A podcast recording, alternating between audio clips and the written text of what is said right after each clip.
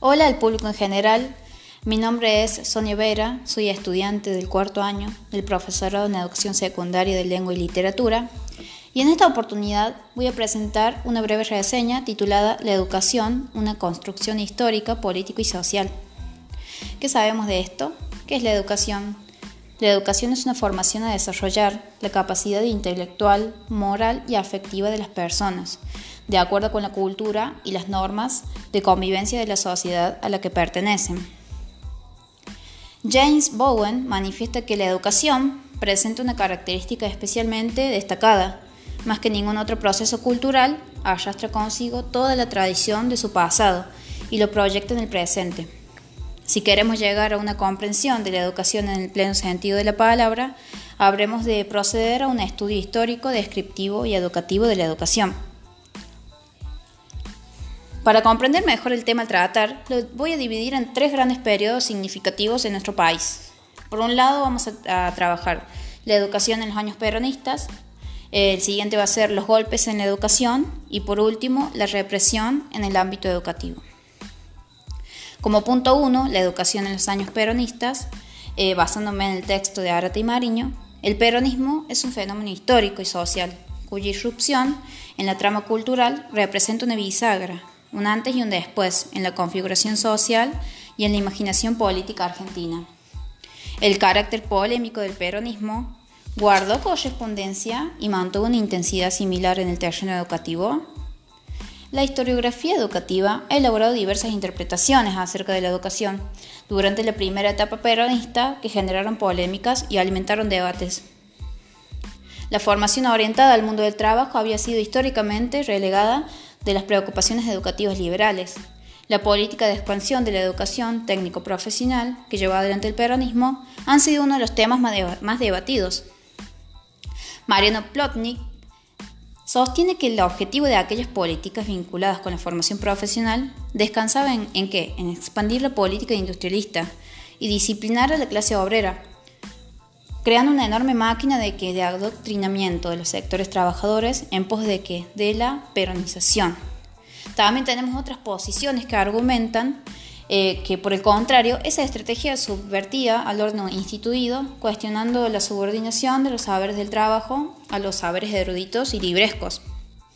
¿Y qué cambios se introdujeron en los años peronistas en la educación? Hacia 1947, un plan de reforma escolar en el marco del primer plan quincenal planteaba que la escuela pública debía ser enraizada, en la posición espiritual del país en el tiempo histórico y responder a los impulsos y necesidades de la nación, así como contribuir en la formación de la conciencia y de la nacionalidad de los argentinos. La escuela debía vitalizarse mediante la participación en la vida social, a través del trabajo y su currículo debía nacionalizarse, teniendo como organizadoras al idioma y a la historia nacional. Estos objetivos se cumplirían a través del aprendizaje del alfabeto, como así también el conocimiento de las ciencias y la aplicación de las escuelas técnicas. El peronismo desplegó una serie de acciones educativas por fuera del sistema, desplazando la centralidad que había tenido la educación formal hacia otras zonas de la trama cultural. La creación de la, Fundación de Eva Perón y las políticas sobre la infancia fueron otras de las cuestiones en la educación en los años peronistas. Aquí los niños fueron interpelados como sujetos de derecho, ellos serían los depositarios privilegiados de? De la acción social del Estado. Por otro lado, tenemos la transformación de las marcas en pueblo, eh, que esta puso en el pueblo, que esta puso en funcionamiento estrategias pedagógicas que excedían el marco escolar. Las unidades básicas se constituyeron en centro de difusión, de formación y de discusión de militantes. La, la, educación superior peronista era la responsable de la formación doctrinaria de quién? De los futuros cuadros dirigentes.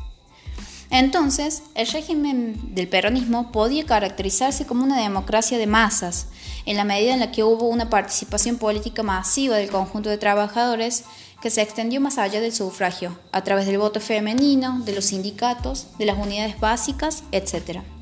El Estado peronista produjo importantes cambios cuantitativos en el ámbito educativo, en términos de la expansión del sistema escolar, y cualitativos respecto de los diversos modos a través de los que interpeló a, los sujetos. Como punto número dos tenemos que tratar los golpes de la educación. Continuando con el texto de Arata y Mariño, tras el derrocamiento de Perón en 1955 se inscribió una tradición golpista, iniciada en 1930, cuando una alianza cívico-militar destituyó al presidente Hipólito Yrigoyen. La educación de este periodo estuvo atravesada por los avatares que experimentó la sociedad en esos años, sacudidos por grandes transformaciones económicas, sociales y político-culturales.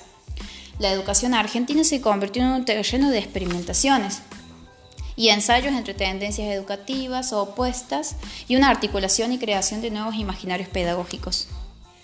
Después tenemos, luego de la Segunda Guerra Mundial, la economía mundial capitalista ingresó en una fase de crecimiento, que ésta se extendió hasta 1973, cuando estalló la crisis del petróleo. También otro hecho tenemos en América Latina y en nuestro país, se generalizó la idea de que las, que las economías necesitaban recurrir a las inversiones extranjeras para profundizar el proceso de industrialización. Otro hecho tenemos también en los años 50 el desarrollo fue pensado como guía hacia el progreso. La concepción desarrollista planteaba una hipótesis optimista sobre el devenir capitalista de los países latinoamericanos para modernizarse. Y la educación, a mediados del siglo XX, fue cobrando cada vez mayor peso la teoría del capital humano. Theodore Stwich consideraba que el crecimiento económico de una sociedad no se podía explicar solo por la inversión del capital físico. Para él, la educación era también un factor de la producción. Entonces nosotros, nutridos de estos temas y de este clima de ideas, la educación ocuparía un lugar central en el imaginario desarrollista. La educación formal había expresado una, actitud eh, reacia hacia el establecimiento de vínculos con el mundo del trabajo. Y por esta razón el desarrollismo produciría un giro novedoso al promover una articulación entre economía y educación, colocando el énfasis en la generación de recursos humanos la inversión en educación garantizaría su, rentabilidad. También tenemos el optimismo pedagógico, se extendió por y para América, América Latina. Formó parte de una estrategia geopolítica y de control ideológico más amplia, encabezada por Estados Unidos a finales de la Segunda Guerra Mundial. Como afirmaba Octavio Agnani, el imperialismo norteamericano se extiende sobre América Latina utilizando recursos doctrinarios tales como la cooperación continental, la buena vecindad y la Alianza para el Progreso. A mediados del siglo XX, las ideas de cambio de crecimiento sin límites y la certeza de que la educación era la herramienta fundamental en el camino hacia la movilidad social, reimpulsaron la utopía del progreso. Entonces, estos avatares y otros más que ha enfrentado la educación eh, se dieron a través de dos décadas de imposibilidades para resolver conflictos sociales a través de canales institucionales considerados legítimos. El prestigio simbólico de la democracia se desgastó cada vez más en el imaginario político argentino.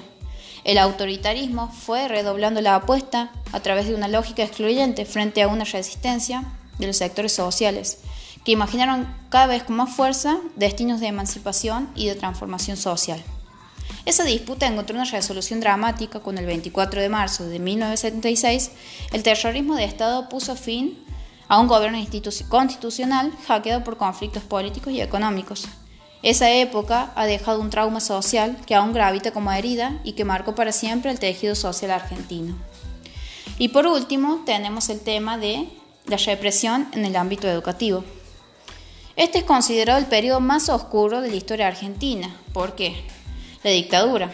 La dictadura cívico-militar entre 1976 y 1983, que dije anteriormente, dejó huellas, marcas en nuestra identidad colectiva. La dictadura condujo un proceso de reestructuración profunda en el sistema educativo argentino. Su objetivo principal fue remover los elementos democráticos que había caracterizado la educación pública para sustituirlos por otros que privilegiaran a quien a los intereses particulares de determinados sectores sociales. Por un lado, tenemos que la dictadura acentuó los rasgos autoritarios del sistema educativo, introduciendo los criterios de la lógica militar en la conducción de la educación, clausurando que la posibilidad de mantener debates pedagógicos en la escuela. Los que se oponían a esta implementación padecieron consecuencias.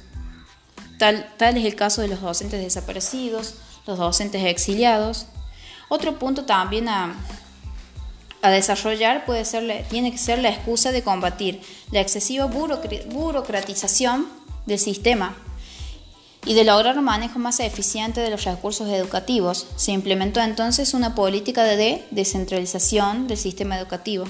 La gestión, el personal docente y los alumnos de aproximadamente 6.200 escuelas primarias que habían pertenecido históricamente al Estado quedaron bajo la égida de las provincias. Este proceso de descentralización se implementó sin dotar a cada jurisdicción de los recursos humanos y financieros que eran necesarios para garantizar su gestión. El Estado asumió también un rol subsidiario, otorgándole al sector privado una mayor injerencia sobre los asuntos educativos. Como consecuencia, el sistema educativo argentino fue reconfigurando sobre la base de un modelo excluyente y de una matriz expulsiva que afectó principalmente a los sectores populares. En el plano micropolítico de las instituciones y del aula, la educación pública fue objeto de una serie de acciones destinadas a ejercer un fuerte control ideológico a través de la censura y la persecución de esta época. Y para concluir, podemos decir que estos procesos nos llevan a conocer y a entender la importancia que tuvo la escuela como agente de nacionalización. Nuestro desafío hoy es redescubrirnos y concientizarnos, tal como menciona Paulo Freire, Freire entiende que los procesos educativos se asemejan a las relaciones bancarias, en las cuales alguien deposita algo en otro. ¿Y qué propone Freire? Freire presenta un modelo educativo opuesto a esta concepción bancaria. El pedagogo formula la dialogicidad como esencia de una educación que pudiera favorecer la práctica de la libertad. Entonces, nosotros podemos decir que las marcas que nos han dejado estos procesos de transformación en la educación nos sirven para avanzar hacia el progreso, el avance y sobre todas las cosas hacer hincapié en la importancia de la educación en la sociedad para que nosotros podamos ser libres de cualquier opresión.